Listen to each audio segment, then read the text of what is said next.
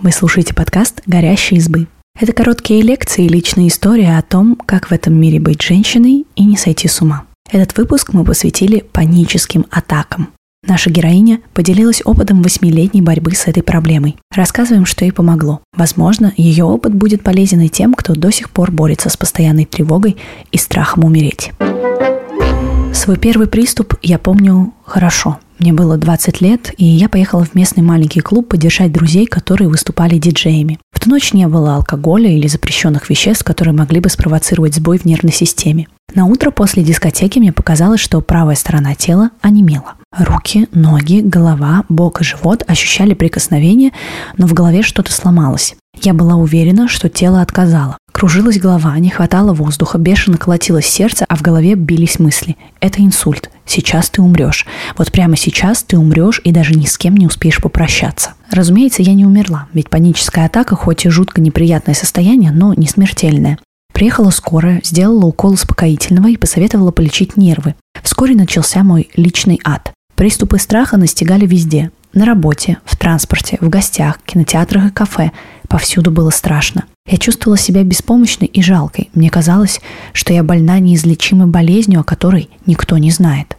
У меня началась паранойя. Стоило в теле где-то кольнуть, как я лезла в интернет и искала, что это может быть, накручивая себя еще больше. Я ходила к докторам и сдавала литры крови. Меня обследовали вдоль и поперек, чтобы исключить эндокринные или сердечные патологии, при которых паническая атака – один из симптомов. Родители отправили меня к психиатру, которая поставила два диагноза – паническое расстройство и клиническая депрессия. Прописала антидепрессанты. На антидепрессантах я держалась год. Приступов и правда не было, но я не чувствовала себя хорошо, потому что антидепрессанты оказались очень сильными. Я просто была спокойным овощем. Паническое расстройство – это психическое расстройство, при котором возникают панические атаки от нескольких раз в год до нескольких раз в день. Они спонтанны и могут случиться на фоне разных обстоятельств. Из-за этого человек постоянно тревожится в ожидании повторного приступа. Клиническая депрессия или большое депрессивное расстройство – это состояние, при котором человек находится в подавленном настроении большую часть времени, перестает получать радость и удовольствие, страдает бессонницей, испытывает чувство вины, бесполезность, нерешительность и так далее. Три психотерапевта, к которым я ходила параллельно с лечением, не помогли, так как не знали, как именно лечить панические атаки. Зато мы нашли причину. Моя мама очень негативно и остро реагировала на все события, которые происходили в нашей жизни. Она любила катастрофизировать буквально все. Заболела голова – это менингит.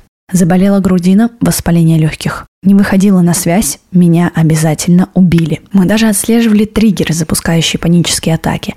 Например, новость о сердечном приступе или загадочной болезни, от которой кто-то умер. К сожалению, понимание причины не помогло полностью избавиться от приступов. Они вернулись с утроенной силой, стоило только слезть с таблеток. Организм предавал меня. На фоне стресса появились язвы кишечника с приступами сильнейшей диареи. Колола в груди, кружилась и болела голова, держалась температура. Внутри фоном гудела тревога и напряжение, как в линии электропередач. И так каждый день. Я не смотрела фильмы про болезни, не могла читать новости про смерть, искала все симптомы у себя. Мне было страшно есть, казалось, что я захлебнусь, задохнусь и вообще случится анафилаксический шок. Порой не могла двинуться с места, сидела на станции, в метро или на остановке, плакала, звонила маме, парню, просила меня забрать. Состояние бывало таким, что приходилось вызывать скорую и не один раз. Жизнь превратилась в настоящий кошмар. Я чувствовала себя хорошо только в четырех стенах моей маленькой комнаты. Перестала выходить на улицу, ездить к друзьям, не посещала мероприятия.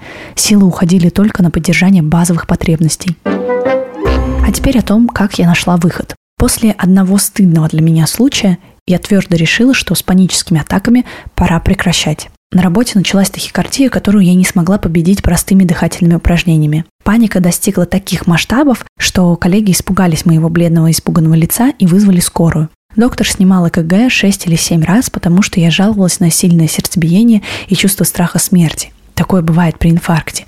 У меня случилась истерика, я не могла успокоиться, боялась, что в этом спортивном зале, где мы находились, я и умру. Врач дал таблетку от тахикардии, чтобы проверить, как поведет себя сердце. Если бы оно продолжало стучать в том же режиме, меня бы увезли в больницу. Сердце успокоилось. Я попросила одолжить несколько таблеток на случай, если приступ повторится. Но оказалось, что эти таблетки нельзя часто пить людям без хронических болезней сердца. После этого случая я пришла к кардиологу. Она проверила мое сердце, не нашла серьезных патологий и прописала легкие транквилизаторы нового поколения. Они снимали соматические реакции, в том числе и тахикардию, а также помогали при приступах страха. Уже через неделю на таблетках мне стало лучше. Снизилась боль в теле, температура, реже возникала тахикардия, стало пропадать чувство тревожности. Наверное, впервые после долгого времени появились силы доползти до кафе. Твердо решив снова пойти на психотерапию, я поискала в интернете, какими методами советуют лечить панические атаки. И я узнала, что один из эффективных способов лечения панических атак – когнитивно-поведенческая терапия. Раздел психологии, который учит человека думать заново. Я почитала разные источники на эту тему и решилась попробовать. Через интернет нашла психолога, и мы начали работать. Спустя два месяца прекратились спонтанные панические атаки. С приступами, которые возникали по какой-то причине, например, после кофе, я научилась справляться за 10 минут. Через 4 месяца я осмелилась прекратить пить таблетки, прописанные кардиологом, чтобы работать с паническими атаками без них. Через 6 месяцев я смогла спокойно ездить на общественном транспорте, ходить в кино, сдавать кровь и ездить к друзьям на другой конец города. Фоновая тревога исчезла, и тело расслабилось. Через 8 месяцев я начала смотреть детективные ролики и ролики про болезни. Могу говорить о смерти. Не боюсь заболеть и даже заразиться коронавирусом, хотя этого сейчас боятся все вокруг. Энергия, которая раньше уходила на поддержку тревоги и негативных мыслей, перенаправилась на меня. Я учусь, написала эту статью, чаще общаюсь с близкими и друзьями. Я впервые почувствовала, что мне не страшно жить. За время лечения я поняла несколько вещей и хочу поделиться с вами. Первое. Искать причину бесполезно. Паническая атака – это в первую очередь неправильное мыслеповедение, и его надо чинить. В триггерной ситуации мысли в голове проносятся так, как привыкли с детства. В моем случае неадекватные мысли появлялись из-за реакции матери, поэтому в похожих ситуациях я думала, как она, запуская цепочку мыслей, приводящих к приступу. Я пыталась принять, простить и даже высказала маме, что именно она стала причиной моего расстройства. Но это не помогло, поэтому пришлось искать другие способы лечения. Я не утверждаю, что поиск причин панических атак не поможет. Просто это не помогло мне. Мой мозг 8 лет мыслил неправильно, и его пришлось переучивать. Второе. Нужны лекарства. При панических атаках в первую очередь надо обращаться к врачам. Приступы могут возникать не только на фоне панического расстройства, но и на фоне других болезней. Врач обследует организм и при отсутствии патологий отправит к специалисту, который подберет лекарства. В моем случае это была кардиолог. Просто так вышло, что она увидела испуганного до смерти человека и взяла на себя смелость выписать рецепт. Третье. Нужна психотерапия. В психологии множество направлений, которые работают с разными состояниями. Я работала с психоанализом и телесно-ориентированной терапией. Они не помогли. Но это не означает, что они не помогут вам. Когнитивно-поведенческая терапия считается эффективной методикой лечения панических атак. КПТ, когнитивно-поведенческая терапия, объясняет, как работает наше мышление.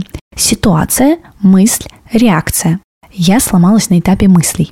Например, я съела печенье и почувствовала, что оно острое. В голове пронеслась мысль, что это не просто острота, это начало анафилактического шока. Мысль запускает реакцию. Я пугаюсь, и начинается паническая атака. Адреналин попадает в кровь, руки холодеют, тело дрожит, дыхание учащается, начинается тахикардия. Я трогаю свое лицо и смотрю, не опухло ли горло и не посинели ли губы. С помощью психотерапевта я училась отлавливать эти неадекватные мысли. На них мы придумывали адекватный ответ. Поначалу было тяжело, мы играли в ролевые игры, где Аня Паникер всегда в конце побеждала Аню Разумную. Мы отработали каждую мысль, которая меня мучила, и теперь я не начинаю паниковать, если мой мозг выдаст что-то вроде «кто-то рядом чихнул, у него по-любому коронавирус. Вот пример адекватного ответа на мысль о анафилактическом шоке. У меня никогда не было аллергических реакций, я спокойно ем все продукты аллергены. До этого момента, когда я ела острую еду, со мной ничего не случалось. И нет причин для того, чтобы случилось сейчас. Моя реакция – это страх, поэтому у меня кружится голова и не хватает дыхания. Сейчас я начну глубоко дышать и присматривать человека, если вдруг что-то пойдет действительно не так. Если что, подойду и попрошу о помощи. А сейчас нужно успокоить свой организм, который испугался. А вот адаптивная мантра для тех, кто боится заболеть коронавирусом. Человек, чихнувший рядом, может как болеть, так и не болеть.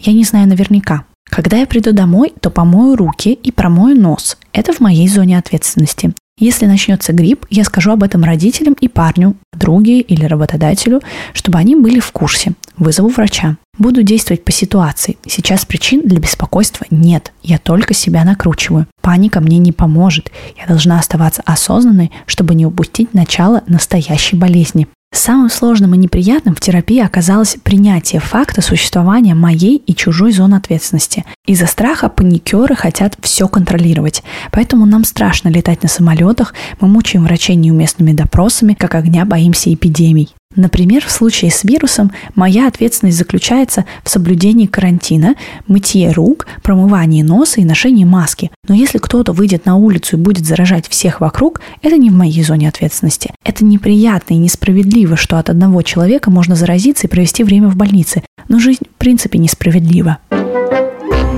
Четвертое. Нужно научиться самопомощи. Когнитивно-поведенческая терапия – это тот раздел психологии, где терапевт дает домашние задания, и их нужно выполнять. Чем усерднее работа, тем лучше результаты. Техники самопомощи были одним из моих домашних заданий. Я не верю, что от панических атак можно избавиться самостоятельно. Оградиться от триггерных ситуаций – да. Люди с паническими атаками выстраивают жизнь вокруг расстройства, что сужает круг развлечений, интересов и хобби. С нами не хотят дружить и заводить романтические отношения, потому что мы унылые и тревожные. Мне нужно было научиться применять упражнения, которые помогают справляться с приступами, чтобы в очередной раз не вызывать скорую. Я буквально заставляла себя глубоко дышать. Это трудно, когда дыхание сбито и жутко страшно. Мне приходилось концентрироваться на внешнем мире, а не на собственных ощущениях. Приходилось смиряться с тем, что телу прямо сейчас плохо, и ждать, пока адреналин закончится в крови. А еще принимать дрожь, онемение, сосущее чувство под ложечкой, головокружение и боль в животе. Из-за чрезмерной эмпатии я не могла смотреть драмы и видеоролики про больных животных и детей. По заданию психолога мне пришлось их смотреть, чтобы уметь отделять свои чувства от чувств других и не принимать чужую боль близко к сердцу. Это мой чек-лист на случай приступа. Он помогает Ане Паникеру не метаться из угла в угол, а контролировать ситуацию. В этот же момент на арену выходит Аня Разумная и начинает проговаривать то, что происходит, не допуская мыслей об инфаркте и инсульте. Действие. Начни глубоко дышать. Сначала вдох, выдох на два счета, потом на три и так до семи. В момент приступа дыхание учащается, из-за чего мозг перенасыщается кислородом, отсюда головокружение, сердцебиение и ощущение ватных ног. Глубокое дыхание поможет восстановить кислородный баланс, а при сильном приступе я могу подышать в пакет. Действие.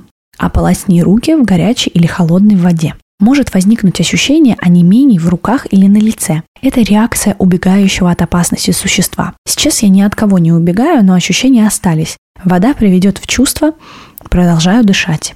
Действие. Сконцентрируйся на внешнем мире. В момент приступа мне нельзя прислушиваться к себе. Сейчас организму плохо, он переживает приступ паники. Если я начну концентрироваться на ощущениях, станет еще хуже. Пусть он продолжит переживать, а я поговорю с коллегой, позвоню маме, сконцентрируюсь на человеке напротив. Действие. Поговори с собой. Что произошло минуты ранее? Какая мысль меня испугала? Какой адаптивный ответ на эту мысль? Есть ли причины для беспокойства? Помни, приступ не будет длиться вечно, он обязательно закончится. Возможно, нужно изменить образ жизни. Так как я переживаю о здоровье, это мое слабое место, стараюсь следовать прописным истинам. Правильно питаться, обеспечить себе здоровый сон, хоть какой-то спорт. Это не стало моим новым образом жизни, но осознание того, что я не имею вредных привычек, вовремя отдыхаю, в рационе появились овощи с фруктами, делает меня спокойнее. Кроме того, важным этапом в борьбе с паническими атаками стало избавление от всего, что бесит. Я часто испытывала приступы на прошлой работе. Она мне не нравилась. Я ушла. И мне стало легче. После встреч с подругами было чувство опустошения. Теперь я нечастый гость, так не хочу обсуждать чужие проблемы. Я минимизировала контакты с людьми, которые постоянно жалуются, обижены, озлоблены на мир и пытаются приложиться об меня своими детскими травмами. Сейчас я на новом этапе жизни, где беру на себя только свою часть ответственности и не несу чужую. Стараюсь не жаловаться стараюсь не жаловаться всем подряд, только психологу, не мусолить обидки, не осуждать людей и не бросаться на помощь. Теперь я эгоистичнее. Мои желания и забота о себе на первом месте. Мне потребовалось всего 8 месяцев, чтобы расширить границы и посмотреть на мир другими глазами, глазами взрослого, здорового и адекватного человека. Это вдохновляет и придает силы. Я призываю всех, кто страдает психическими расстройствами, обратиться за помощью. Возможно, вам потребуется больше или меньше времени. У каждого терапия проходит абсолютно индивидуально. Лечиться бывает сложно и неприятно, зато после открываются колоссальные возможности. Спасибо, что дослушали этот выпуск до конца. Следите за нашим подкастом, не стесняйтесь писать комментарии и делитесь интересными историями с друзьями. Пока-пока.